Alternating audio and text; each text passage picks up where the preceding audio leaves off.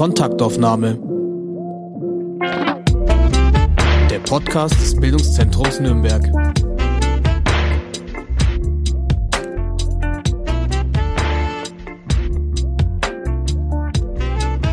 Hallo und herzlich willkommen. In der heutigen Folge hören Sie den Mitschnitt von einer Live-Veranstaltung. Am 16. Februar 2023 traf sich im Bildungszentrum Journalistin und Buchautorin Sabine Adler mit dem Publikum.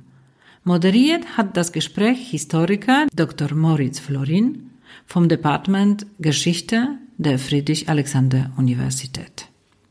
Ja, auch von mir herzlich willkommen zu unserem heutigen Gesprächsabend. Ich freue mich über das große Interesse. Es ist ja jetzt fast ein Jahr her, dass ähm, wir alle die Nachrichten verfolgt haben aus der Ukraine und äh, schockiert waren von zunächst mal den Plänen, die immer klarer wurden, ähm, dann aber natürlich auch von den Ereignissen des Februar 2022. Und insofern ist das natürlich auch ein guter Anlass, äh, sich noch einmal zu treffen und über dieses Thema zu sprechen, über dieses Thema zu reflektieren.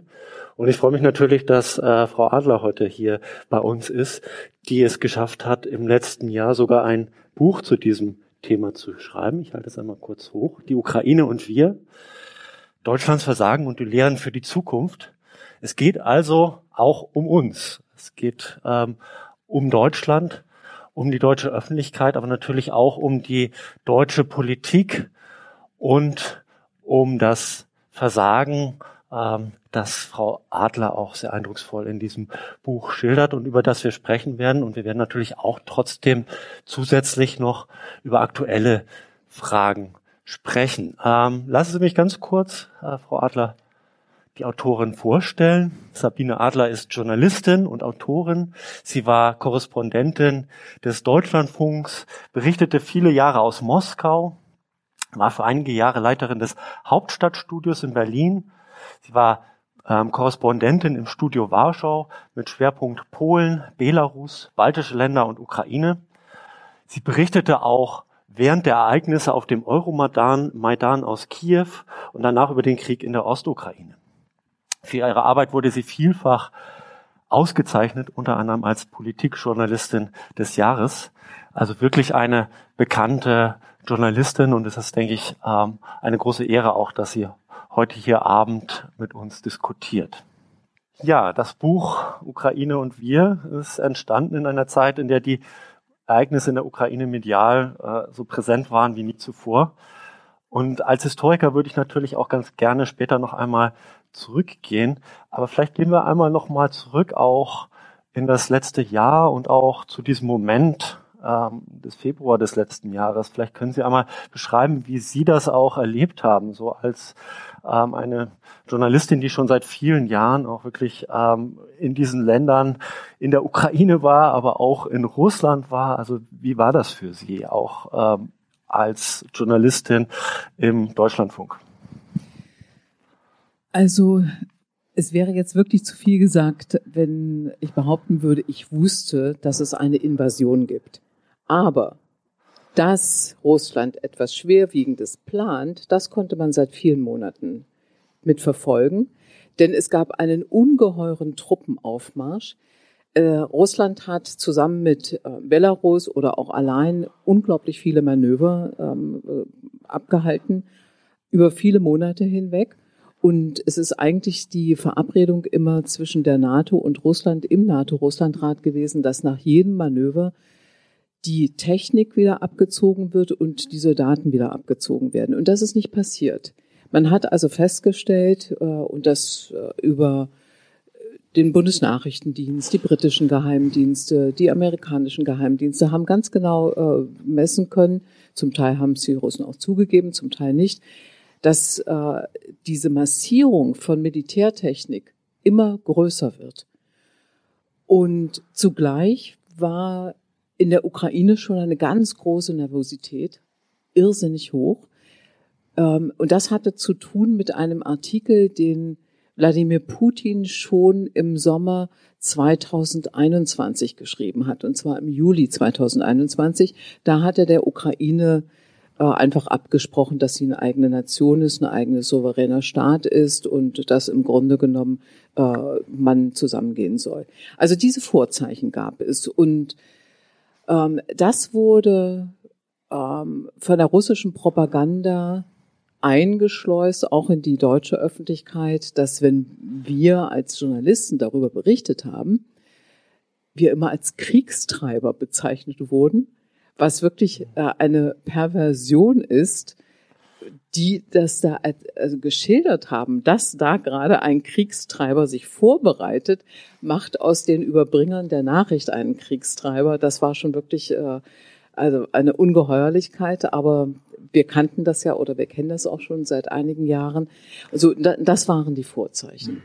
Ja, Sie sagen, dass Sie das schon seit einigen Jahren kennen, auch diese Dissonanz zwischen dem, was vielleicht in der Politik wahrgenommen wurde ähm, oder was auch in der Politik für Entscheidungen getroffen wurden. Und ich habe das auch beim Lesen des Buches äh, gespürt und dem, was Sie als Journalistin in Osteuropa erlebt haben. Vielleicht können Sie das auch noch mal beschreiben. Ähm, auch mit Blick vielleicht auch auf den Ärger, den Sie jetzt gerade vielleicht schon zum Ausdruck gebracht haben über äh, die Politik. Und dieser Ärger, finde ich, ist auch in dem Buch sehr stark zu spüren.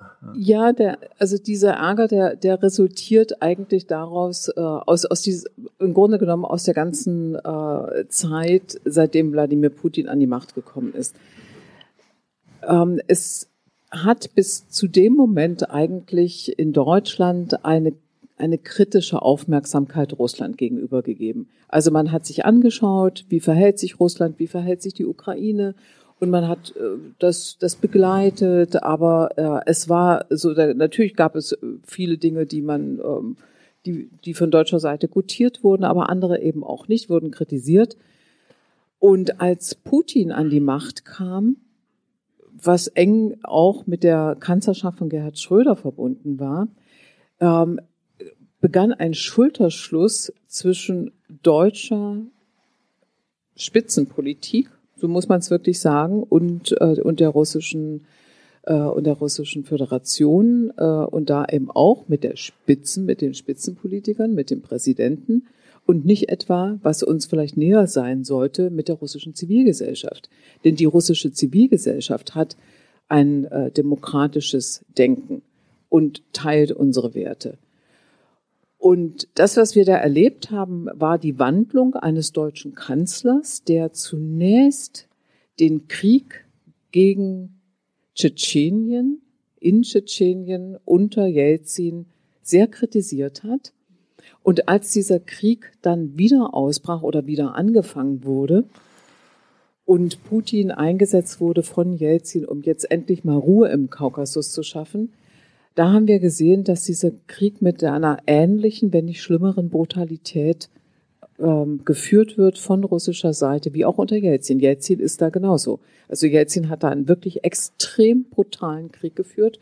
Putin hat das wieder gemacht. Und dieser Krieg dauerte noch einiges länger.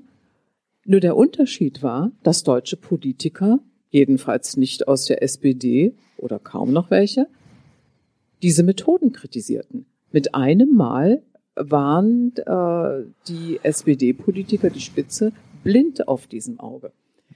Was also an Menschenrechtsverletzungen in Tschetschenien passiert. Und wir als Korrespondenten haben darüber berichtet, denn es hatte sich überhaupt nichts geändert. Also der Krieg lief weiter, er war weiter brutal ohne Ende. Und wir haben das kritisiert, hatten sehr, sehr viele Beispiele, Kolleginnen von uns sind ermordet worden aufgrund ihrer Berichterstattung. Stichwort äh, äh, Anna Politkovskaya. Ähm, und dann wurde sehr schnell ein, der sogenannte Petersburger Dialog ein, einberufen von Putin und Schröder. Und das sollte eigentlich ein Treffen der Zivilgesellschaften sein. Und das war es praktisch von Anfang an nicht. Denn diese Zivilgesellschaft aus Russland wurde gar nicht eingeladen dazu. Und stattdessen hat das im Grunde genommen dieses Gesprächsformat, das dann auch erweitert wurde. Also es waren, äh, es kamen nicht nur die Vertreter der, der, der Wirtschaft, der Medien, äh, der Wissenschaft, die Kirchenvertreter, die äh, Kultur, Museen und so weiter. Diese Teile der Zivilgesellschaft, soweit sie von russischer Seite Kreml genehm waren, waren da. Ähm, aber eben die, die rein zivilgesellschaftlichen Organisationen wie Memorial und so weiter, die hatten immer größere Schwierigkeiten, überhaupt da mhm. zugelassen zu werden. Und dieser Petersburger Dialog wurde dann, so, so beschreibe ich es auch, und ich habe es so erlebt und beobachtet, gekapert von der deutschen Wirtschaft. Das war im Grunde genommen nur noch ein Wirtschaftsforum. Und wenn wir als Journalisten äh, gemahnt haben, müssen wir nicht auch mal über Menschenrechte reden. Und das waren jetzt nicht nur wir Journalisten, es waren zum Beispiel auch ähm, Organisationen wie Vertreter der Heinrich-Böll-Stiftung, die Grünen, andere, ähm, durchaus auch aus der deutschen Zivilgesellschaft, Menschen, die sich dafür stark gemacht haben. Aber wir waren so eine Gruppe, die äh, kritisiert hat und wurden wirklich wie die Aussätzigen behandelt. Wir würden hier stören, das geht so nicht und so, ach, ach, müssen die ja wirklich sein? Das ist ja wirklich unerträglich und so hat man uns behandelt. Also das, das haben wir so noch nicht erlebt, dass, dass Journalisten und, und äh, Kritiker von irgendwelchen Umständen also auch wirklich äh, so richtig wie Paria in einer solchen Veranstaltung behandelt wurden. Mhm. Also es ging über viele Jahre. Also der äh, Petersburger Dialog wird jetzt aufgelöst und so lange bestand er. Ja. Ja, Sie schreiben auch in dem Buch, dass Sie als Störenfriede ähm, oft wahrgenommen wurden und dann auch von solchen Veranstaltungen ausgeschlossen wurden. Was mich noch interessieren würde, ist so dieses Wir. Ich meine, das ist einerseits natürlich die Politik und da kann man sich fragen, warum wurden diese Botschaften nicht wahrgenommen? Es gab ja einerseits die äh, Journalisten, Journalistinnen, aber es gab auch ähm, Experten und Expertinnen, die sich geäußert haben. Sie haben auch 2014 schon diesen Aufruf unterschrieben, den es gab. Es gab natürlich verschiedene Aufrufe von, aus verschiedenen ähm, Richtungen. Aber ähm, was ich mich gefragt habe, ist, wieso diese Botschaften auch ja der Presse, der Medien, vielleicht auch in der deutschen Öffentlichkeit nicht angekommen sind und nicht so aufgenommen wurden, mhm. nicht wahrgenommen wurden und ähm, wie wir das erklären können, dass diese Dissonanz entstanden ist zwischen einerseits ja denjenigen, die wirklich vor Ort sind und dem, was sie vielleicht hier auch beschreiben als das Wir oder die Menschen einfach in, in Deutschland, die vielleicht manches einfach nicht sehen wollten. Ich glaube, die wichtigste Ursache, weshalb diese Nachrichten zum Beispiel über die Brutalität im Tschetschenienkrieg, über diese unkritische Reaktion der Bundesregierung gegenüber der russischen Regierung, ähm, warum diese untergegangen sind. Das hängt mit dem 9., äh, mit dem 9., äh, mit dem 11. September 2001 zusammen. Das ist das wichtigste Datum. Das war 9/11 und hinter 9/11 ist einfach jeder jede Information zurückgetreten. Das ist jetzt ein bisschen so eine ähnliche Situation wie mit dem Krieg. Das wissen Sie auch, wenn Sie die Nachrichten hören, wenn Sie die Zeitungen lesen. Es dringt ja kaum irgendein anderes Thema noch durch. Es gibt vielleicht noch zwei, drei andere Themen, aber ansonsten beherrscht dieses Thema jetzt jede einzelne Sendung und jedes einzelne, jede einzelne Zeitung. Und in solch einer Situation, wenn, wenn es sozusagen um einen neuen Konflikt geht, nämlich den Konflikt der Islamismus gegen die westliche Demokratie, gegen das westliche Lebensmodell. Wenn das der, der, der große Konflikt wird und dieser Konflikt an keinem geringeren als an den Vereinigten Staaten ausgetragen wird, das war so ungeheuerlich, dass jede einzelne Nachricht äh, sich darum sortieren und gruppieren musste, ob sie jetzt in dieses Thema passte oder nicht. So ist das. Und, und Wladimir Putin hat etwas unglaublich schnell verstanden. Er hat, er war der erste Präsident, der erste ausländische Regierungschef, der angerufen hat und George Bush gesagt hat, wir stehen an deiner Seite im Kampf gegen den Islamismus. Diesen Kampf führen wir nämlich selber schon.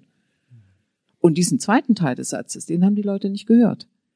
Denn diesen Kampf, wie Putin den Kampf gegen den Islamismus führt, das ist nicht der Kampf, wie man ihn im Westen führt, dass man also eine ganz, ein ganzes Volk einfach zubombt, vernichtet, sondern das ist, äh, es kam, kam nur der erste Teil an. Und das, das war wirklich das ganz, ganz große Problem. Ähm, wir wurden einfach nicht mehr gehört. Wir sind gar nicht mehr durchgedrungen. Und es war auch von vielen Redaktionen dann so, die Entscheidung, und das ist nicht unwichtig, wir ziehen unsere Korrespondenten ab. Der öffentlich-rechtliche Rundfunk hat es nicht gemacht.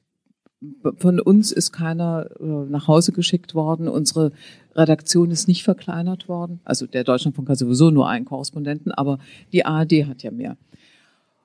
Und wir haben das nicht gemacht, aber wir haben ringsrum gesehen in vielen anderen Zeitungen, das Handelsblatt, die Welt, etliche Zeitungen haben wirklich zurückgefahren, ihre Korrespondenten haben eine Minimalbesetzung gehabt, hatten immer auch irgendwie Stringer, falls jetzt wirklich was passiert, dass man schnell reagieren kann. Aber im Grunde genommen wurden viele Redaktionen eingedampft.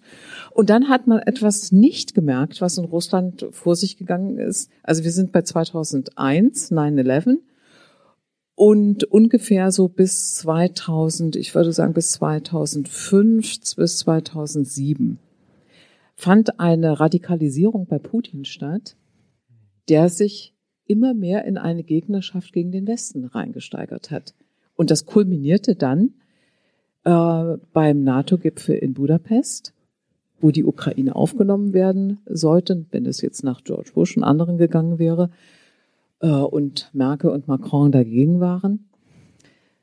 Und in der Münchner Sicherheitskonferenz, als wirklich die echte Kriegserklärung kam sozusagen.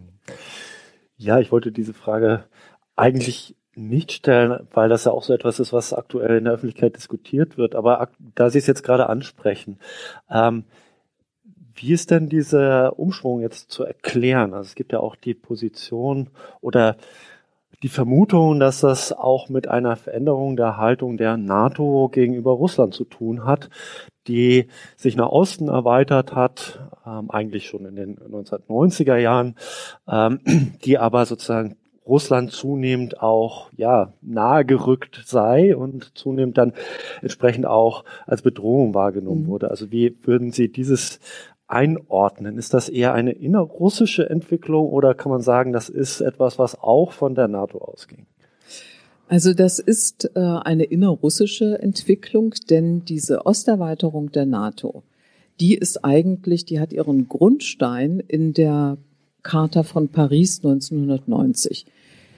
Und zwar hat sich der Ostblock aufgelöst. Der Ostblock war im Warschauer Vertrag zusammengeschlossen und der hat sich selbst ähm, sozusagen ein neues, ähm, ein, ein neues Konzept gegeben, das da lautete, alle Staaten, die im Warschauer Vertrag waren, also alle Ostblockstaaten, dürfen jetzt, was heißt dürfen, haben beschlossen, sie wählen ihr eigenes Bündnis. Sie suchen sich das aus als souveräne Staaten. Und dazu gehören natürlich auch die souveränen Sta Nachfolgestaaten der Sowjetunion.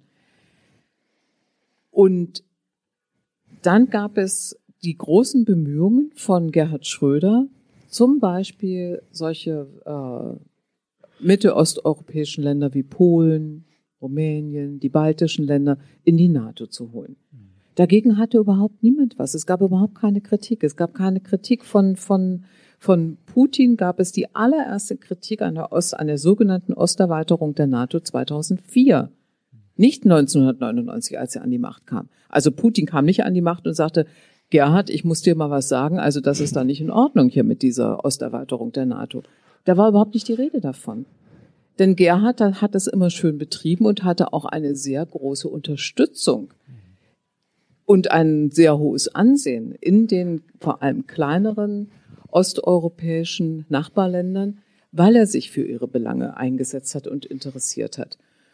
Und als Polen 1990 das erste Mal an die USA herangetreten ist und äh, den Wunsch geäußert hat, Mitglied der NATO zu werden, hat das State Department, also das Außenministerium, gesagt, no, das wollen wir nicht wartet mal, das müssen wir, da, da müssen wir neu drüber reden. Das heißt also, das ist, äh, das, da wird ein Konflikt hochgeredet, der zunächst überhaupt nicht bestand. Es gab eine Überlegung von James Baker und Hans-Dietrich Genscher. Beide waren damals Außenminister und beide haben in den zwei plus vier Verhandlungen überlegt, wie kann das jetzt, was soll eigentlich passieren mit Ostdeutschland und der NATO? Das war, das war das Problem, die, die eigentliche Fragestellung Ostdeutschland. Und da hatte dann Genscher einmal äh, den Vorschlag gemacht äh, gegenüber Baker, ähm, naja, vielleicht lassen wir Ostdeutschland ganz raus aus der NATO. Mhm. Und damit ist Baker nach Washington gegangen und hat gefragt, hier gibt's diesen Vorschlag, könnten wir in diese Richtung denken? Und das Washington, auf gar keinen Fall. Das kommt mhm. überhaupt nicht in Frage.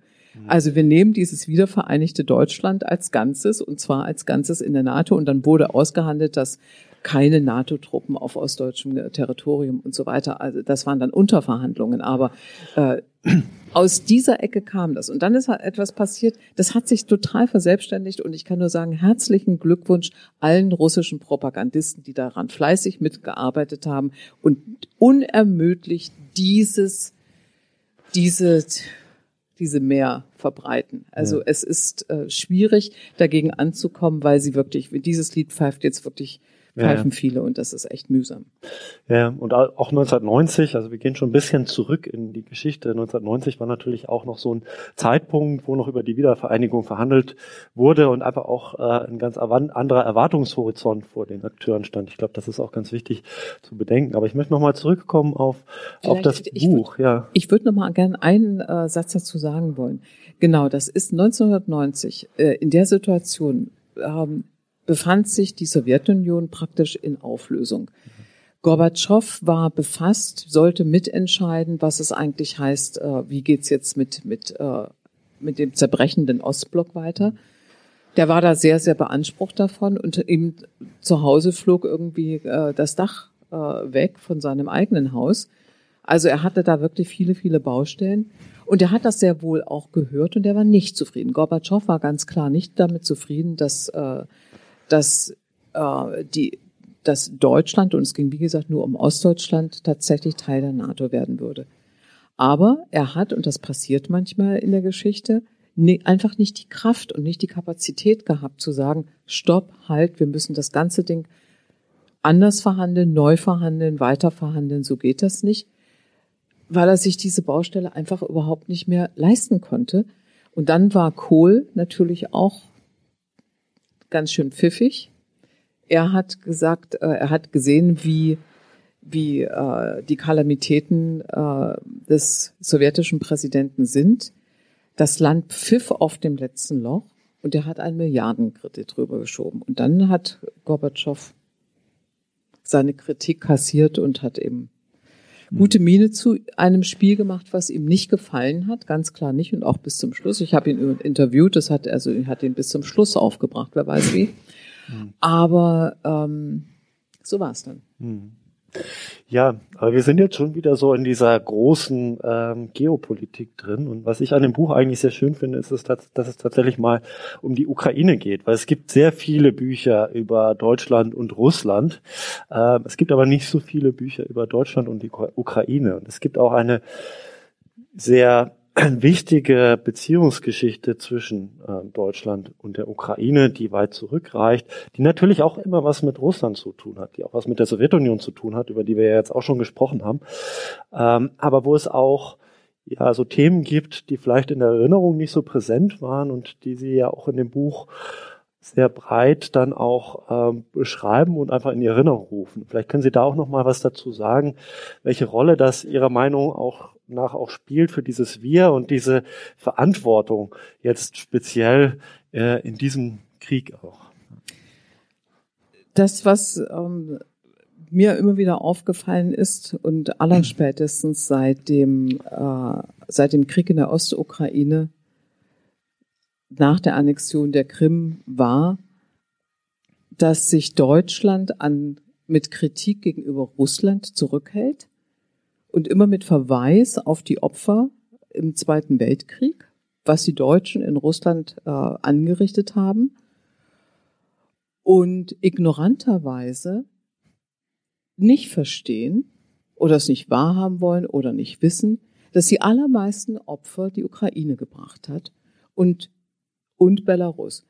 Und es würde, und das finde ich wirklich das Interessante, dass das von Leuten kommt, die eigentlich alt genug sind, die haben zum Teil den Krieg mitgemacht. Helmut Schmidt, Egon Bahr. Die wissen, wie der Frontverlauf war, und das kann eigentlich jeder wissen in Deutschland, wie der Frontverlauf war. Ein, ein Blick, äh, ein Klick bei Wikipedia, mal einfach nur ganz, ganz kurz mal, wie ging eigentlich äh, der Russlandfeldzug der Nazis, und man würde sehen, dass während der gesamten Zeit, als nachdem die Sowjetunion überfallen wurde, wo wurde sie denn überfallen? In der Ukraine und in Belarus. Das sagt schon ein Blick auf die Karte, dass es nicht Moskau war und nicht das heutige Russland war. Und da finden, finde ich, zwei Verkürzungen statt. Die erste Verkürzung ist, äh, die ehemalige Sowjetunion ist Russland. Dass sie 15 Sowjetrepubliken hat, fällt unter den Tisch. Das ist eine Ignoranz, wenn man sich anschaut, wie viele Länder das sind, wie viele wichtige Länder, das ist auch welche Nachbarn das sind. Große Länder, kleine Länder. Also eine unglaubliche Ignoranz.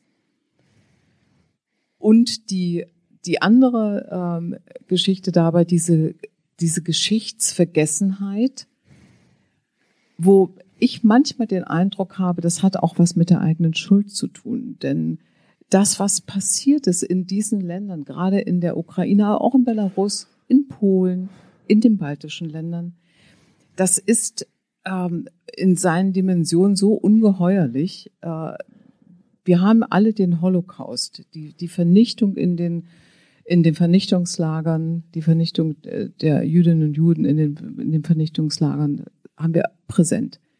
Soweit ging, die, und geht die Aufarbeitung der äh, Geschichte. Was wirklich nicht da ist, ist dieses Bewusstsein, dass dieser fabrikmäßigen Vernichtung der Menschen der Holocaust durch Erschießen vorausging. Und das ist in einem Maße, das sind anderthalb bis zwei Millionen Menschen, die erschossen worden sind. Und die sind nicht erschossen worden von Leuten, von Marsmännchen, das waren Deutsche. Das waren Deutsche, die in Wehrmachtsverbänden, in SS-Verbänden, in den Ländern waren, die Waffe in die Hand genommen haben und diese Menschen erschossen haben. Und ich weiß nicht, wenn Sie mögen, lese ich mal ein Kapitel vor. Ist es okay? Ja? In einem Vierteljahrhundert erlebte die Ukraine, dass ihr erstens die Unabhängigkeit versagt wurde, dass zweitens fast vier Millionen ihrer Bürger verhungerten.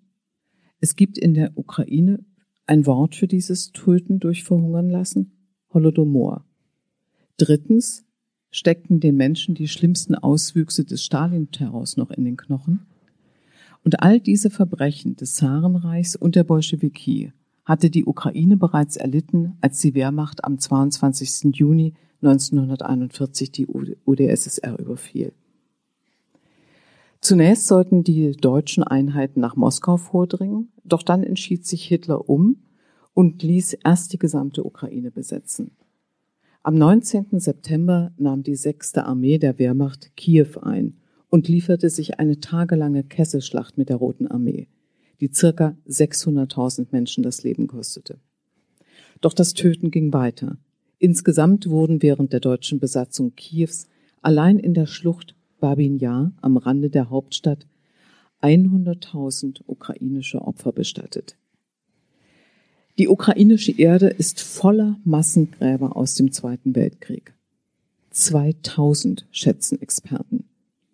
Der französische Priester Patrick Desbois, dessen Großvater in der Region von Lemberg umgebracht wurde, forscht, wo sich die vielen Gruben voller sterblicher Überreste befinden. Mit einem ehemaligen Kriegsgefangenen kam er 2002 in die Westukraine. Dieser erzählte ihm, dass er damals auf dem Lemberger Flughafen arbeiten musste. Auf der Landebahn hätte es viele Löcher gegeben. Debois wollte wissen, wie sie gefüllt wurden. Mit Juden, sagte ihm der Ex-Häftling. Allein in und um Lemberg gibt es 49 Massengräber, das größte im Wald von Lesnici. 1945 wurden die Körper von Italienern und Juden dort verbrannt, um Spuren zu verwischen. Heute ist an der Stelle ein Park. Desbois hat es sich zur Lebensaufgabe gemacht, die Toten zu würdigen. Und je leiser wir vorgehen, sagt er, Je leiser wir mit dem Verantwortlichen vor Ort reden, desto mehr erreichen wir. 1700 Massengräber mit jeweils 500 bis 2000 Toten konnten dank Patrick Lebois Hilfe lokalisiert werden. Über 4000 Einwohner der Westukraine wurden von ihm und seinen freiwilligen Helfern befragt. Meist Historiker, Lehrer, manchmal Schüler. Oft weiß man in den Orten dass es ein Massengrab gibt, aber nicht genau wo.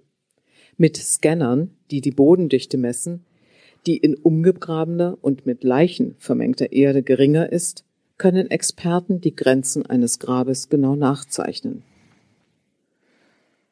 Unterstützt und beaufsichtigt werden sie von Joe Schick und Maurice Herzhaft, die das Komitee für die Erhaltung jüdischer Friedhöfe in Europa entsandt hat. Die beiden Rabbiner mit Schläfenlocken, langen Bärten und breitkrempigen Hüten reisen von Grab zu Grab. Sie sollen verhindern, dass die Toten erneut unwürdig behandelt werden und sorgen für eine Bestattung nach jüdischem Gesetz. Der Holocaust durch Massenerschießungen wird erst nach und nach bekannt, auch in der Ukraine. Mit dem Ende der Euromaidan-Bewegung begann man sich diesen Opfern zuzuwenden. Über die Jahrzehnte war fast in Vergessenheit geraten, wo die Massengräber lagen. Nun werden sie als solche kenntlich gemacht. Jetzt würde ich gerne weitergehen nochmal. An vielen Orten in der Ukraine gibt es noch immer keinerlei Hinweise auf diesen Holocaust durch Kugeln. Aber nach und nach weihen ukrainische Partner zusammen mit der Bundesregierung und dem American Jewish Committee neue Gedenkstätten ein. Ulrich Baumann von der Stiftung Denkmal für die ermordeten Juden Europas beobachtete, dass diese Veränderungen auf ein positives Echo stoßen. Der erste Erinnerungsort, der eingeweiht wird, ist Rava Ruska. In der Kleinstadt bei Lemberg hat lange keiner mehr jüdische Lieder gesungen. Doris, Boris Dorfmann erlebte diesen 3. Juli 2015 als einen Tag der Freude, denn endlich haben seine Vorfahren eine würdige Ruhestätte erhalten, soweit dies bei einem Massengrab überhaupt möglich ist. Über die sterblichen Überreste rollen keine Traktoren mehr, auf den Gräbern werden keine Spielplätze oder Kulturpaläste mehr errichtet, wie das seit 1945 über 70 Jahre lang geschah. In Ravaruska, Kiselin, Ostoschetz, Prochit, Bachiv und vielen anderen Orten. Von Kiselin ist seit dem Zweiten Weltkrieg nur noch das halbe Dorf übrig. Erst wurden Juden erschossen, danach in einem Gottesdienst 70 Polen. In anderen Dörfern haben Polen Ukrainer getötet. Die Nationalsozialisten säten Zwietracht unter den Völkern und zwangen die Menschen zur Ko Kollaboration. Die Deutschen haben den Holocaust durch Kugeln fast völlig ausgeblendet. Aber auch die Ukrainer müssen sich dem Thema stellen, denn Kollaboration ist nach wie vor aktuell. Das Parlament hat im März 2022, also im vorigen Jahr, wenige Tage nach Kriegsbeginn, ein Gesetz erlassen, das Kollaboration heute unter Strafe stellt. Das war 2014 noch anders. Der Krieg im Donbass war auch mit Hilfe und Verrat verbunden. Einheimische haben mit der russischen Armee zusammengearbeitet. Daraus hat die jetzige Regierung ihre Schlussfolgerungen gezogen. Aber über die Beteiligung an den Verbrechen der Nationalsozialisten, erzwungen oder freiwillig, wird in der Ukraine selbst auch noch nicht gerne gesprochen. Vielleicht soweit erstmal. Ja, vielen Dank. Also das sind sehr eindrucksvolle Passagen, wie ich finde. Das sage ich auch als äh, Historiker. Ich habe mich auch mit diesem Thema äh, beschäftigt und das wirklich auch äh, nochmal auf den Punkt zu bringen, was dort eigentlich geschehen ist und auch was das bedeutet für ja diese ähm, Erinnerungslandschaft dort auch, ähm, dass dort immer noch Massengräber gefunden werden und dass die Landschaft übersät ist mit solchen Massengräbern. Das finde ich einen ganz wichtigen Aspekt. Aber was mich da nochmal ähm, interessieren würde, ähm, also warum ist das eigentlich nicht so präsent? Ist es äh, auch so eine Abwehrhaltung, ähm, die noch vorhanden ist? Ich meine, ich habe heute gerade mit einer Studentin gesprochen, da ging es um die Wehrmachtaus Wehrmachtsausstellung, die ja auch hier in Nürnberg war und damals gab es eine sehr starke Abwehr, überhaupt sich mit den Verbrechen der Wehrmacht ähm, auseinanderzusetzen. Ist das noch was, was eine Rolle spielt? Oder ist es einfach so, dass äh, vielleicht auch andere Erinnerungsorte in den Vordergrund gerückt sind oder man ähm, auch vielleicht ja vielleicht zu sehr darauf eingegangen ist, was Russland uns ähm, als die Erinnerung an den Zweiten Weltkrieg auch verkaufen möchte. Ähm, eher so ein heroisches äh, Gedenken, was von Russland ja sehr stark besetzt wird, wo gesagt wird, wir haben gekämpft und wir haben den Faschismus letztendlich ja auch besiegt. Ähm, und da sind dann vielleicht ist, ist gar nicht so viel Platz für die Opfer, die äh, vollkommen unschuldig äh, ermordet wurden. Also ja, ich glaube schon, das ist so eine Mischung davon. Ja. Ähm, also in, in Russland wird ja ähm, dieses Bild geprägt, das war alles ähm, ein heroischer Kampf. Und äh, es haben gelitten die Sowjetmenschen. Die Sowjetmenschen, äh, also alle Bürger gleichmäßig äh, in der Sowjetunion. Und es wurde nicht unterschieden, dass es ähm, einen Holocaust gab, also dass eine, eine Opfergruppe ganz besonders äh, im Fokus der Faschisten stand, eben die jüdische Bevölkerung. Und es gibt ähm, viele Denkmäler in, äh, auf dem ehemaligen sowjetischen Gebiet, sage ich jetzt mal, also auch in, in äh, der Ukraine, wo immer noch äh, dran steht, äh, zum Gedenken an die, an die, äh, so, äh, an die sowjetischen Opfer des Faschismus, des deutschen Faschismus. Und das ist eine Gleichmacherei, die so äh, nicht funktioniert, weil natürlich in Babin Yar ist es ganz besonders eindrucksvoll. Das ist das, das äh, eigentlich der Ort in, in der Ukraine, der vielleicht in Deutschland auch noch der bekannteste ist. Ähm, da sind in einem an einem Wochenende quasi innerhalb von wenigen Stunden über 30.000 Menschen ermordet worden. Und ähm, ich fand etwas wirklich sehr beeindruckend, dass selbst der Bundespräsident Frank-Walter Steinmeier, der nicht für Ignoranz bekannt ist, dass er sich nicht mit Dingen auseinandersetzt bei den vielen Reisen als Außenminister und so weiter. Das ist schon ein aufmerksamer Zuhörer. Aber äh, und er war auch ganz viel in der Ukraine, zum Beispiel eben auch um die äh, Friedensverhandlungen immer weiterzuführen, äh, sowohl das Minsker Format als auch das Normandie-Format und so weiter. Also jemand, der mit dem Land äh, relativ viel zu tun hatte, der nichts von diesem Holocaust durch Erschießen wusste. Und der aber bei einem Gedenk, bei einer Gedenkveranstaltung noch äh, 2021 in Kiew gesagt hat und gestanden hat vor den internationalen Gästen. Unter anderem aus Israel, aus Polen, aus unterschiedlichen Ländern, dass er diesen Holocaust durch Erschießen, wie leider viele seiner Landsleute, also der deutschen Bevölkerung, das für ihn eine unbekannte, ein unbekanntes Kapitel der Geschichte ist. Das sagt unser Bundespräsident. Und er hat sich dann ähm, schlau gemacht und hat, äh, bevor er nach Babylon gekommen ist, einen Ort äh, aufgesucht an der äh, an der belarussisch-ukrainischen äh, Grenze. Und das war auch so ein Ort und hat sich von den Einwohnern erzählen lassen, was da eigentlich passiert ist. Und auch dort sind die Einwohner von, von den äh, Nazis in zwei Wellen quasi ähm, umgebracht worden. Erst die jüdische Bevölkerung und dann beim Abzug der deutschen Truppen 1943 dann die restlichen äh, ukrainischen äh, und vielleicht von anderen Minderheiten in diesem Ort. Und da hat er sich die Zeit genommen und hat mit äh, Ukrainern gesprochen und hat äh, eben auch erfahren, was auch für ihn neu war, dass selbst in der Ukraine das nicht bekannt war, weil in der Ukraine dieser Teil der Geschichtsschreibung auch totgeschwiegen oder dieser Teil der Geschichte totgeschwiegen wurde, ähm, was damit zu tun hatte, dass die Sowjetunion ja nur eine, einen heroischen Kampf geführt hat. Und zu diesem heroischen Kampf passte nicht, dass eben die Zivilbevölkerung in einem ungeheuren Maße gelitten hat und nicht geschützt werden konnte. Und das durfte so nicht einzeln geschildert werden.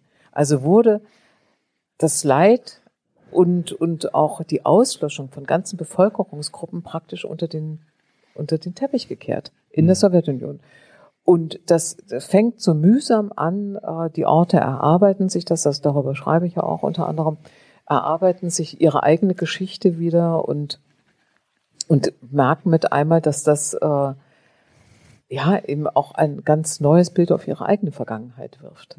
Äh, es geht darum, wie hat äh, ein Bundespräsident vor anderthalb Jahren vor dem Krieg agiert Und ich habe das als ein positives Beispiel begriffen, dass jemand äh, zu einer öffentlichen Abbitte kommt und äh, einen Erkenntnisprozess zugibt.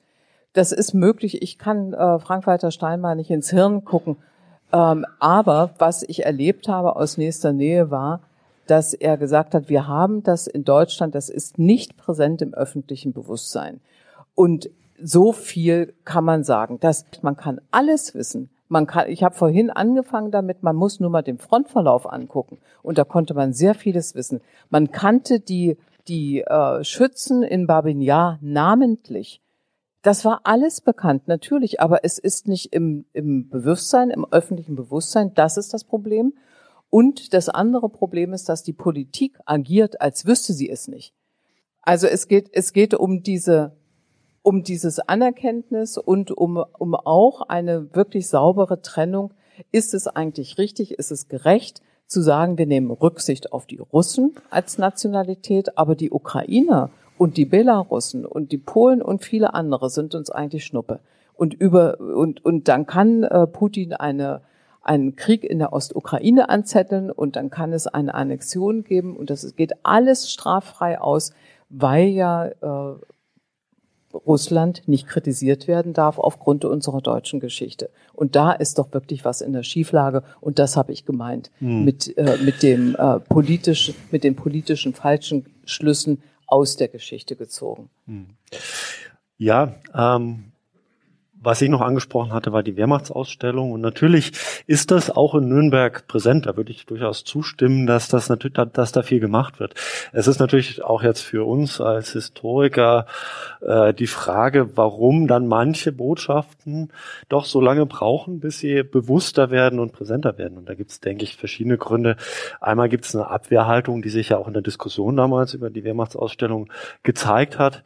Ähm, und dann ähm, gibt es natürlich einzelne Symbole, die äh, auch das überdecken. Zum Beispiel Auschwitz ist natürlich das Symbol, über das, denke ich, äh, dann manche andere Dinge nicht so stark wahrgenommen wurden oder präsent waren. Und dann gab es äh, bis gibt es bis heute eigentlich keinen Gedenkort, zum Beispiel in Berlin. Der soll jetzt geschaffen werden, auch für die Opfer in Osteuropa ähm, des Besatzungs- und Vernichtungskrieges. Und ich glaube, das ist auch eine ganz, ganz wichtige Entwicklung, wo sich zeigt, dass natürlich auch dieser Krieg nochmal eine Diskussion in Gang setzt. Und da wären wir vielleicht auch wieder bei dem Buch ähm, und der Frage, was sich denn jetzt eigentlich getan hat. Ähm, und ob Sie glauben, dass im letzten Jahr sich diese Diskussion nochmal verändert hat und dass bestimmte Themen vielleicht auch nochmal ähm, stärker in die Öffentlichkeit auch gekommen sind. Ob uns ob, ob ja sozusagen die äh, Medien, Sie haben gesagt, da wird eigentlich jeden Tag darüber auch berichtet, ob das auch gelungen ist, bestimmte Botschaften zu verbreiten oder ob Sie eher sehen,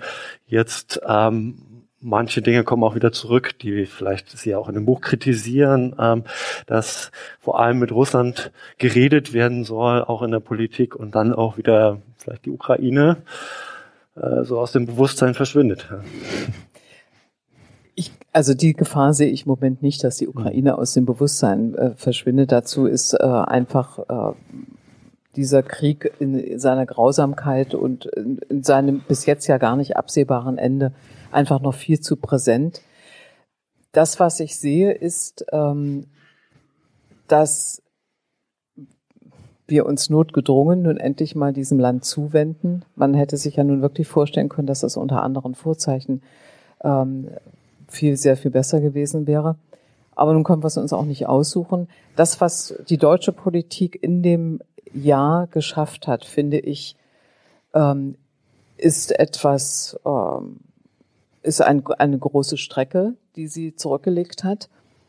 Also von immer im Vergleich auch mit dem, was, was äh, mit der Annexion der Krim und 2014 mit dem Krieg in der Ostukraine nicht erfolgt ist. Also dieses komplette straffreie Verletzen des Völkerrechts ohne jede Reaktion oder fast keine Reaktion.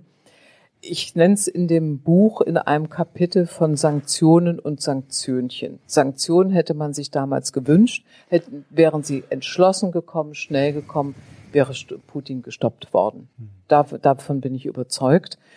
Aber es ist eben, Politik ist natürlich immer das, nur das Machbare und in der äh, Europäischen Union war es schwer genug. Ähm, das hat Merkel versucht, die Länder ähm, zu einem einheitlichen Kurs in Bezug auf ähm, Sanktionen zu bringen.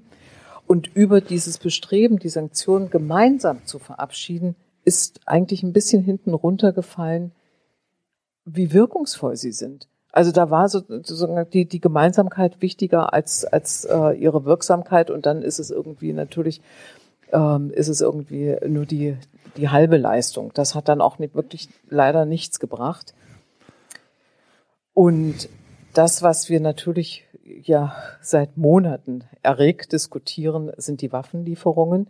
Die Waffenlieferungen, die die Ukraine seit 2014 von uns wollte um sich gegen diese Übermacht zu wehren, denn sie wussten und haben es ja erlebt, dass wenn Putin damit durchkommt mit dieser Landnahme 2014, dann wird er immer nur weiter fortschreiten und äh, hätte man ihn an, an dieser Stelle wirklich ganz klar gestoppt, wäre das sicherlich etwas anderes geworden. Dazwischen liegt jetzt aber auch viel. Dazwischen liegt zum Beispiel, dass die Ukraine selbst sich äh, klar geworden ist, welchen Kurs sie einschlagen möchte dass äh, sie unbedingt in das westliche Bündnis möchte, und zwar in das europäische, in die Europäische Union, und dass sie, dass sie auch selber als Land Krieg hin oder her gewillt ist, diese Anforderungen zu erfüllen. Also, und wir als, als Europäische Union sind auch quasi so ein Korrektiv jetzt also wir werden jetzt ganz genau gucken, schafft die Ukraine das, ihre, ihr Korruptionsproblem zu, zu äh, bekämpfen? Wird sie tatsächlich diese demokratische Gesellschaft sein, wie sie es vorhat? Und was passiert eigentlich, wenn so ein Land so lange im Krieg gelebt hat? Wir wissen nicht, wie lange der Krieg dauert, aber jetzt äh, in ein Jahr ist ja nun auch nicht wenig. Und es ist eine komplett militarisierte Gesellschaft, ein komplett militarisiertes Leben. Das macht eine Gesellschaft nicht unbedingt besser. Mhm. Und wir, also das muss die Europäische Union auch wirklich wissen, dass sie diese Art von Beobachtung und auch Korrektivfunktion hat. Mhm. Das finde ich ganz wichtig. Ja. Wir haben jetzt schon eine Stunde diskutiert und ich würde gerne auch Fragen aus dem Publikum zulassen. Ich denke, wir sind jetzt am ganz wichtigen Punkt. Wir können natürlich auch nochmal darüber diskutieren, was aktuell in der deutschen Öffentlichkeit besprochen wird. Es äh, gibt ja auch viele Forderungen zu verhandeln. Es gibt natürlich auch viele andere Themen. Also die historische Verantwortung finde ich auch sehr wichtig. Also wie ähm, wirkt sich das jetzt aus? Also was bedeutet das konkret? Also das wären noch Fragen, die bei mir hängen geblieben sind, aber ich würde jetzt gerne auch ähm, einfach mal hören, was, was Sie äh, vielleicht dazu noch beizutragen haben. Mit der ersten Frage wollte ein Gast wissen, was bzw. wenn meint Putin eigentlich, wenn er sagt, dass er die Ukraine von Nationalsozialisten befreit? Das, das ist auch nicht ganz einfach äh, und, und deshalb verfängt das auch so. Also auch auf russischer Seite verfängt das so. Ähm, da muss man auch wieder in die Geschichte zurückgehen. In, äh, in der ukrainischen Geschichte gab es immer eine ganz starke ähm, national, ein Nationalbewusstsein, ein ukrainisches Bewusstsein, das nach einem ukrainischen Staat strebte. Und das, das war es gab ein kleines Zeitfenster, das war nach dem Ersten Weltkrieg bis zum Zweiten Weltkrieg. Das war letzten Endes die Auflösung, also das Ergebnis des Ersten Weltkrieges war eine große Grenzveränderung in Europa. Äh, das hing vor allem mit der Auflösung des Habsburger Reichs äh, zusammen, mit dem Versailler Vertrag, mit den Grenzverschiebungen. Und in diesem ganz kleinen äh, Zeitfenster hat die Ukraine tatsächlich einen Nationalstaat errichtet. Und der ist ihr dann sofort von den Bolschewisten abgenommen worden. Die haben das also wieder rückgängig gemacht. Die Ukraine kam also in die Sowjetunion mit sehr, sehr eingeschränkten ähm, nationalen Rechten. Das war also diese Nationalstaaten, die Sowjet, diese sogenannten Sowjetrepubliken, nicht sogenannten, sondern so hießen Sowjetrepubliken, ähm, durften ihre nationalen Eigenheiten bis zu einem bestimmten Grad pflegen. Das ging aber eigentlich über Folklore nicht hinaus, nicht viel hinaus. Und dann gab es äh, nochmal eine Bewegung äh, in den 30er Jahren. Die ukrainischen Nationalisten haben auch nicht locker gelassen. Die haben also immer weiter gekämpft im Untergrund für einen national, also einen ukrainischen unabhängigen Staat. Und ein Vertreter ist Stepan Bandera. Von dem haben die meisten wahrscheinlich schon mal gehört. Und das ist eine Figur, die ist ganz, ganz komplex, ganz, ganz schwierig. Das Wichtigste, was man äh, in der Ukraine weiß über äh, Stepan Bandera, ist, dass er gegen die Sowjets gekämpft hat. Was aber ganz wichtig ist und nicht unterschlagen werden darf, ist, dass Stepan Bandera mit den Nazis kollaboriert hat, weil er sich erhofft hat, wenn die Nazis kommen, unterstützen sind die gegen die Sowjets, also für die Ukrainer, das dachte er. Und er dachte, hatte die Hoffnung, dass mit den Nazis ein ukrainischer Nationalstaat möglich ist. War aber nicht. Sondern, und, und für diesen, für diesen Nationalstaat wollte Bandera einen möglichst äh, ethnisch reinen Staat vorweisen können. Und unter seiner Ägide hat ein wirkliches Abschlachten von anderen Nationalitäten stattgefunden unter anderem Polen, Rumänen und natürlich die jüdische Bevölkerung. Sodass dieser Mann wirklich eine große, also er selbst nicht, aber seine Anhänger, er saß äh, im, im, Gefängnis, er war sogar im, im KZ Sachsenhausen, allerdings in einer, Sonder, äh, in einer Sonderhaft. Und wenn man diesen Teil auslässt, macht man sich angreifbar wenn die Ukrainer sagen, Stepan Bandera ist unser Held und sie verlassen, sie vergessen diesen Teil zu erwähnen, machen sie sich angreifbar. Und es ist 2014, als diese Maidan-Bewegung kam, 2013, 2014, kamen eben auch solche, solche Gruppen und wie jedes Land hat die Ukraine heute auch Neonazis. Die hat sie's, hat sie. Und wenn man anguckt, wie groß der Anteil von Neonazis in der Ukraine ist, dann ist er bedeutend kleiner als in Russland. Er ist kleiner als in Deutschland. Aber es gibt sie. Sie sind da. Und sie sind deshalb so präsent, weil sie von Putin auch so groß gemacht werden. Denn er hat diese gesamte Bewegung auf dem Maidan als die Faschisten auf dem Maidan bezeichnet. Also diese Millionen Menschen, die demonstriert haben in der Ukraine gegen Korruption, für einen Beitritt in die Europäische Union, aber zuallererst gegen Korruption. Das sind ganz normale Menschen. Es gibt nicht in, in Kiew eine Million Faschisten. Das ist absurd. Das ist einfach absurd. Und das, was dahinter stand, war, das war das Ziel des Kremls, diese Bewegung zu diskreditieren.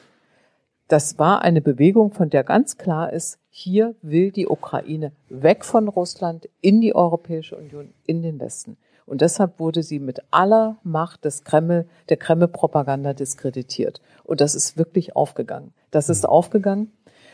Und das hat sich dann im Westen einigermaßen, also wir haben uns ehrlich gesagt als Journalisten den Mund fußlich geredet darüber, wer Stepan Bandera ist. Und da hat auch der, der ähm, ukrainische Botschafter wirklich äh, auch eine blöde Rolle gespielt, das muss man auch mal sagen.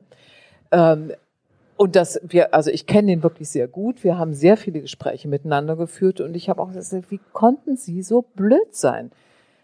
Und er sagt, ja, er hat das eben verteidigt, was was äh, die Ukrainer vor allem in diesem in dieser Figur sehen, eben den Kämpfer gegen Russland. Und das ist natürlich, also das ist dann eben zu äh, zu einfach. Ähm, das so, also er hat sich da selbst auch als, als Person sehr angreifbar gemacht und er hat sich auch so angreifbar gemacht gegenüber den Polen, denn unter Banderas Leute haben ja eben auch Polen umgebracht und die Polen stehen jetzt so fest an der Seite der Ukraine. Also das war auch politisch vollkommen unklug. Und vielleicht noch eine Kleinigkeit zu dem Begriff Faschisten. Warum Faschisten? Faschist wurde in der, in, in der Sowjetunion jeder genannt, der Nationalist war. Die waren alle Faschisten. Und das hat sich durchgezogen durch diese 70 Jahre Sowjetunion. Die Kinder haben gespielt Faschist und Rotarmist.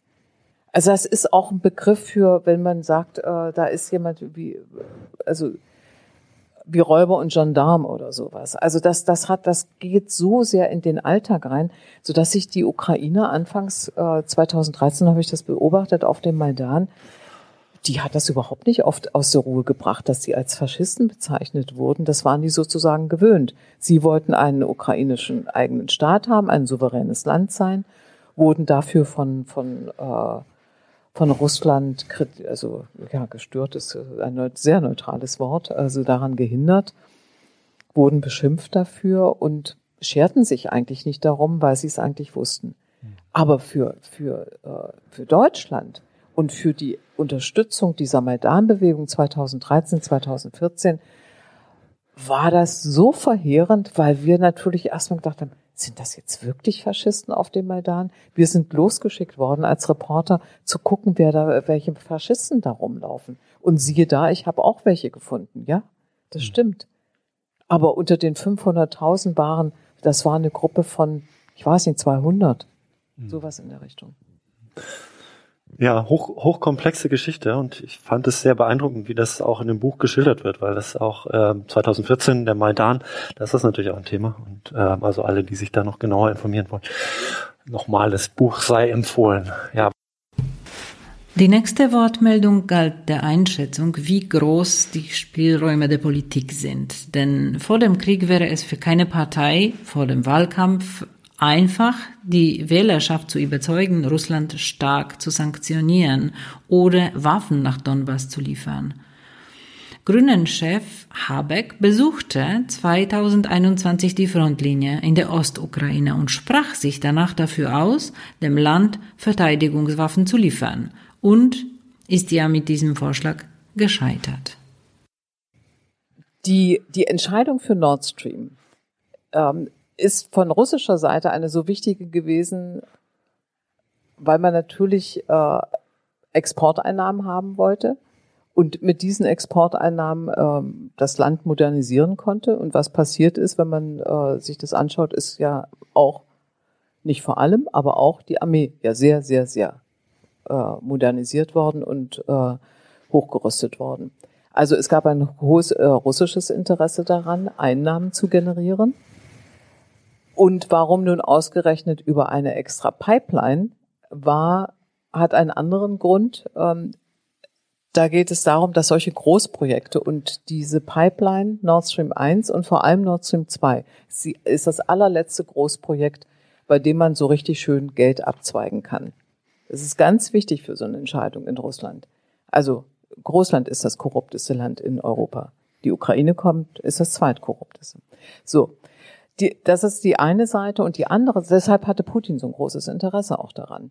Und die, der Wirtschafts, der, der Druck der Wirtschaft auf die deutsche Politik, der ist immens. Und als es diese Möglichkeit gab, billiges Gas zu bekommen, war die Wirtschaft natürlich dafür, weil sie wusste, dass sie sich einen immensen Wettbewerbsvorteil verschafft dadurch. Also waren die Parteien zunächst erstmal dafür, für Nord Stream 1, gegen die Einwände der Ukraine, gegen die Einwände Polens. Belarus hat keiner gefragt, weil Diktator und gegen die Einwände der, ähm, der baltischen Länder, aber auch zum Beispiel Frankreich und so weiter, weil man gesagt hat, ihr, ihr begebt euch da in eine sehr hohe Abhängigkeit. Das hat die äh, Deutschen überhaupt nicht gestört. Sie haben sich mitten im Krieg in der Ostukraine, ein Jahr nach dem, also 2015, ist Sigmar Gabriel nach Moskau gefahren zu Herrn Putin im Auftrag, so kann man es nur sehen, weil äh, Frau Merkel hat es zugelassen, er war immerhin ihr Wirtschaftsminister und hat mit Putin Nord Stream 2 eingefädelt. Und das wiederum hatte zwei Ursachen. Die erste Ursache war, es gab einen Tsunami in Japan der Frau Merkel nicht besonders beunruhigt hat, was Deutschland angeht. Also, dass Tsunamis nicht in Deutschland passieren, das wusste auch sie. Aber es war ja eine Landtagswahl in Baden-Württemberg 2011 und die musste, die musste Herr Mappus nach Möglichkeit gewinnen. Und Herr Mappus hatte sich gerade wieder für, für Atomtechnik entschieden und für die Energiegewinnung aus dem Atom. Und das war natürlich zwei Wochen äh, nach dem Tsunami überhaupt nicht opportun. Also wurde der Ausstieg, den Rot-Grün schon beschlossen hatte, den Schwarz-Gelb rückgängig gemacht hat, nun doch wieder beschlossen. Somit fiel, fielen die AKW weg. Dann kam wenig später der Ausstieg aus der Kohleindustrie. Also AKW soll es nicht sein, die Kohleindustrie soll es nicht sein. Bleibt ja nur noch das Gas, weil die äh, erneuerbaren Energien noch nicht so weit waren. Und Putin hat sich kaputt gelacht und hat gesagt, ja, womit wollt ihr denn eigentlich heizen? Mit Kohle, mit, mit, mit Holz? Das müsst ihr auch aus Sibirien holen. So. Und in dieser Zwickmühle stand und, und weil es so war, war, die Grünen wollten den Kohleausstieg, die Grünen wollten den äh, Atomausstieg. Die SPD wollte ihn auch. Die FDP wollte billiges Gas. Ich mache es jetzt mal sehr holzschnittartig, ich gebe es zu, aber das äh, nur, um es schnell zu beantworten. Ähm, aber so kam es dann, dass auch die zweite Pipeline noch äh, gebaut wurde. Denn die Sorge von Frau Merkel, das wollte sie sich natürlich nicht vorwerfen lassen, dass die Wirtschaft in Deutschland nicht läuft, weil die Energie nicht reicht. Das war eine ernsthafte Sorge und deshalb äh, stand sie unter einem großen Druck. Genau, also es hat ja keine Partei im Wahlprogramm stehen gehabt, ähm, Abschied von russischem Gas. Oder auch Waffenlieferung, das war jetzt auch der Punkt mit Robert Habeck, der angesprochen wurde. Und, und, das, genau. Das war ungeheuer schwer, glaube ich, einfach in der deutschen Öffentlichkeit. Naja, das, also dann müsste man ja sagen, da müsste die, die deutsche Gesellschaft äh, ja Druck auf die Parteien ausüben. Also was, was anderes geht ja nicht. Und es gab keine Partei, die sich dagegen gestellt hat. Und wir können jetzt als äh, natürlich können, können, können wir hier in Parteien eintreten und sagen, jetzt müssen jetzt geht mal in die Richtung. Wir haben es nicht gemacht. Bei der nächsten Frage ging es um die Einschätzung der Unabhängigkeit und der Vielfalt der ukrainischen Medien und darum, wie der ARD-Korrespondent Wassili Golod im Interview mit Zelensky eine scharfe Antwort vom ukrainischen Präsidenten kassiert hat, als er nach die Gleichschaltung der Medien gefragt hat. Also ich finde, da hat äh, Golod wirklich einen richtigen Punkt gemacht bei Zelensky, denn äh, Zelensky ist derjenige, der das befürwortet hat, dass die Fernsehsender sich zu einem großen zusammenschließen. Das ist ja der sogenannte Tele, Telefon, äh, also der Telemarathon, so, so, so nennen sie es. Und, ähm, und was sie wollen, was sie damit erreichen wollen, ist, dass sie ähm, nicht auf Kritik verzichten, aber sich als eine geschlossene Gesellschaft, die jetzt zusammensteht, ähm, präsentieren. Es gibt zwei, äh, mindestens zwei wirklich wichtige ähm, Einschränkungen, die auch Journalisten verstehen und das kann ich auch als, als Kollegin verstehen. Ähm, dass wenn ein Land im Krieg ist, darf ich bestimmte Informationen einfach nicht liefern. Ich darf nicht zeigen, ist dieses Heizkraftwerk getroffen worden, wie kaputt ist es und weil das natürlich immer Rückschlüsse zulässt, ähm, steht unsere Artillerie, also in dem Fall die russische Artillerie, richtig und hat sie die richtigen Ziele ins Visier genommen. Also dass solche Art von, von äh, Informationen einfach tabu ist jetzt. Das ist ganz, ganz wichtig. Und das sehen auch die, das sehen auch die Journalisten ein und das war für sie auch kein Problem. Was aber ein großes Problem ist, ähm, ist immer wieder äh, der, die Zwickmühle, in der die Kolleginnen und Kollegen jetzt stecken. Also Stichwort Korruption. Wir hatten diese Fälle jetzt mit der, äh, mit, mit den überteuert eingekauften Lebensmitteln für die ukrainische Armee. Da haben sich die Journalisten natürlich auch Gedanken gemacht, ist das jetzt eigentlich richtig und gut, wenn wir das veröffentlichen? Also es erschüttert das Vertrauen unserer Partner im Westen. Die überlegen sich jetzt dreimal, ob sie uns noch Geld geben für diese Lebensmitteleinkäufe. Ob sie, ob unsere, ob die Hilfe in unseren Händen wirklich in guten Händen ist oder ob sie nicht in irgendwelchen privaten Taschen versickert. Und weil das aber letzten Endes in dieser Situation für das Überleben des Landes notwendig ist, dass diese Hilfe kommt, muss jeder Zweifel an der Kreditwürdigkeit der Ukraine ausgeräumt werden. Und der wird nur dann aus, ausgeräumt, wenn äh, die Öffentlichkeit, also auch die westliche Öffentlichkeit sieht, hier wird wirklich gegen Korruption vorgegangen. Das wird nicht geduldet und deshalb muss das aufgedeckt werden. Das ist auch eine Frage. Der Kampf gegen Korruption ist eine Frage ums Überleben im Moment. Und das macht das natürlich schwierig, in, äh, da Journalismus zu betreiben. Die Rada, also das Parlament, hat sich selber verordnet, dass es ähm, Parteienstreit möglichst vermeidet. Auch wieder was, was letzten Endes, was nützt dem Überleben des Landes? Was ist jetzt das Wichtigste? Alle anderen Parteistreitigkeiten vertagen wir auf später. Und was aber auch wieder die, unter diesem Vorzeichen ist, Kollaboration, auch jetzt wichtiges Thema. Das wird auch immer wieder äh, veröffentlicht, das wird diskutiert. Es gibt diesen Paragraphen, habe ich erzählt und äh, beziehungsweise geschrieben, und ähm, darüber wird auch berichtet. Die Ukraine kann nur dann überleben, wenn sie in die EU und in die NATO integriert wird, hieß es in der nächsten Wortmeldung. Die Frage galt der Einschätzung dieser Meinung und auch der Einschätzung, wie standhaft der Westen gegenüber der nuklearen Erpressung ist.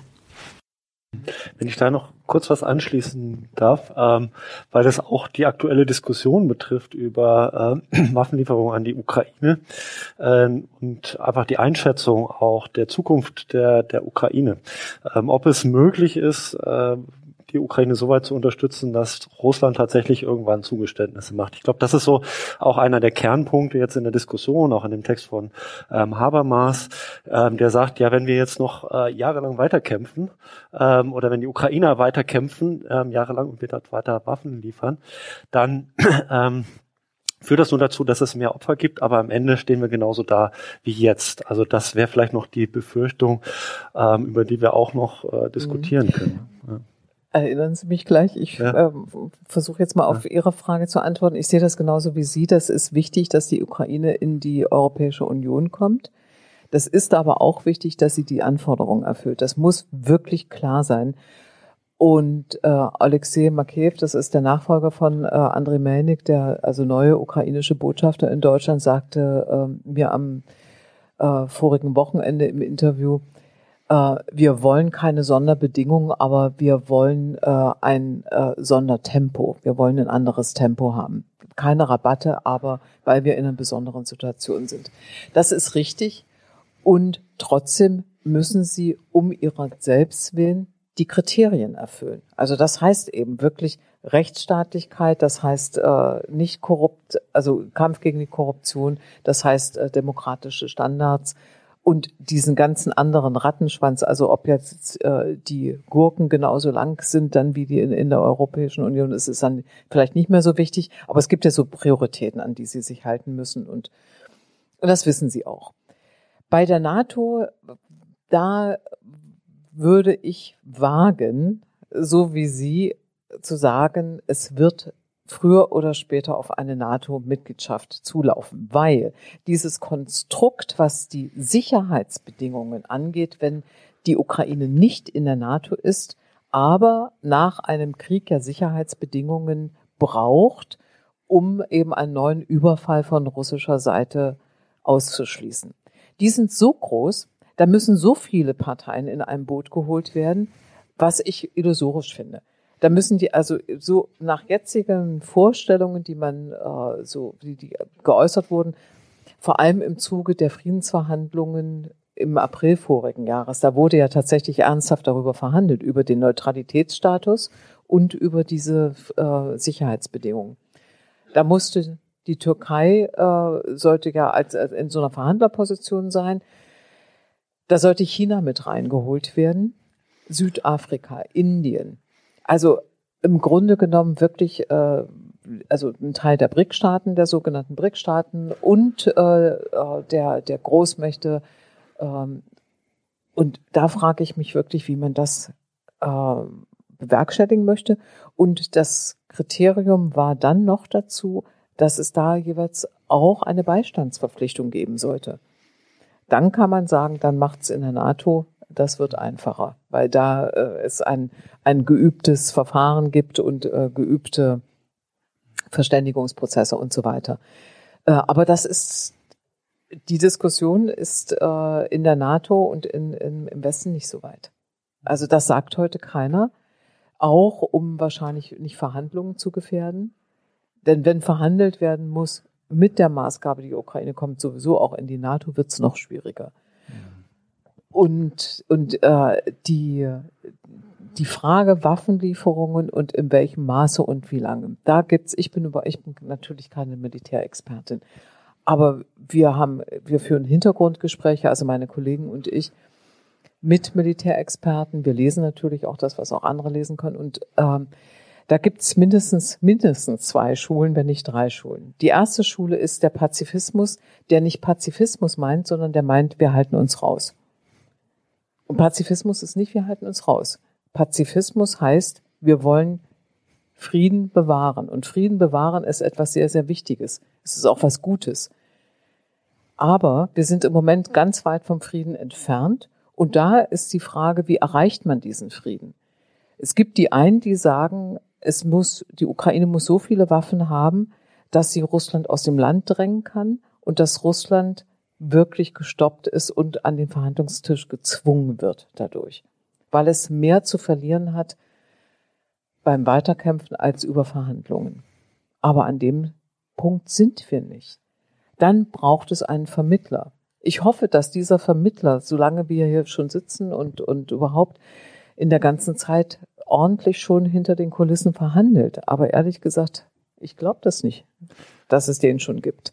Erdogan spielt eine gewisse Rolle im Getreideabkommen. Und, äh, Erdogan äh, ist jetzt extrem geschwächt durch das Erdbeben. Äh, das wird ganz, ganz schwierig, diese Versäumnisse der türkischen Regierung äh, bei der Erdbebensicherheit der Gebäude sind so groß, dass mhm. Erdogan wirklich zittern muss um sein Amt.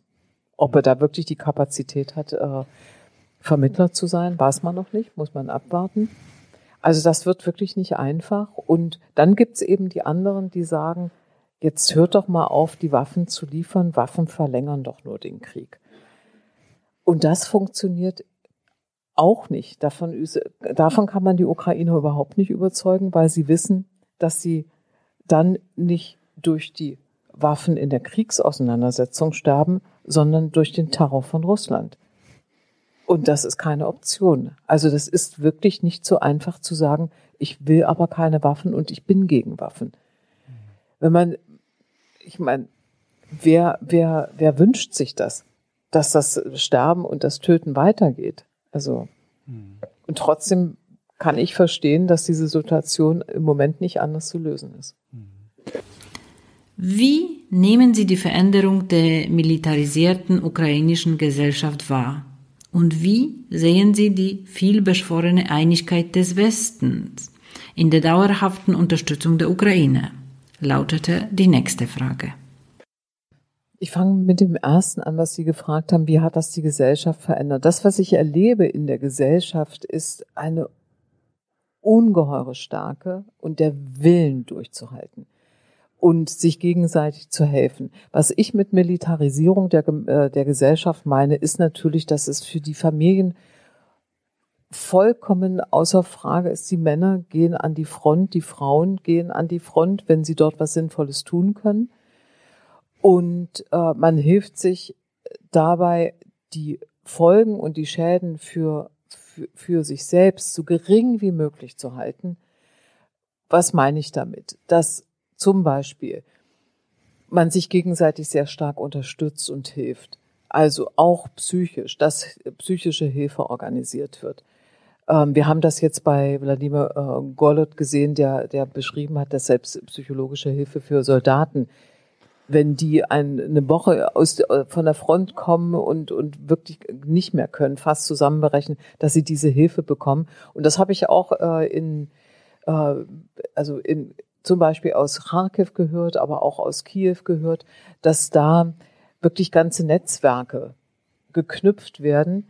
Im Übrigen auch mit Hilfe aus dem Ausland, also dass, dass sich äh, Psychologen aus ganz Europa zusammenschließen und den Psychologen Kollegen in der Ukraine so, so eine Art äh, Supervision geben, dass sie durchhalten können.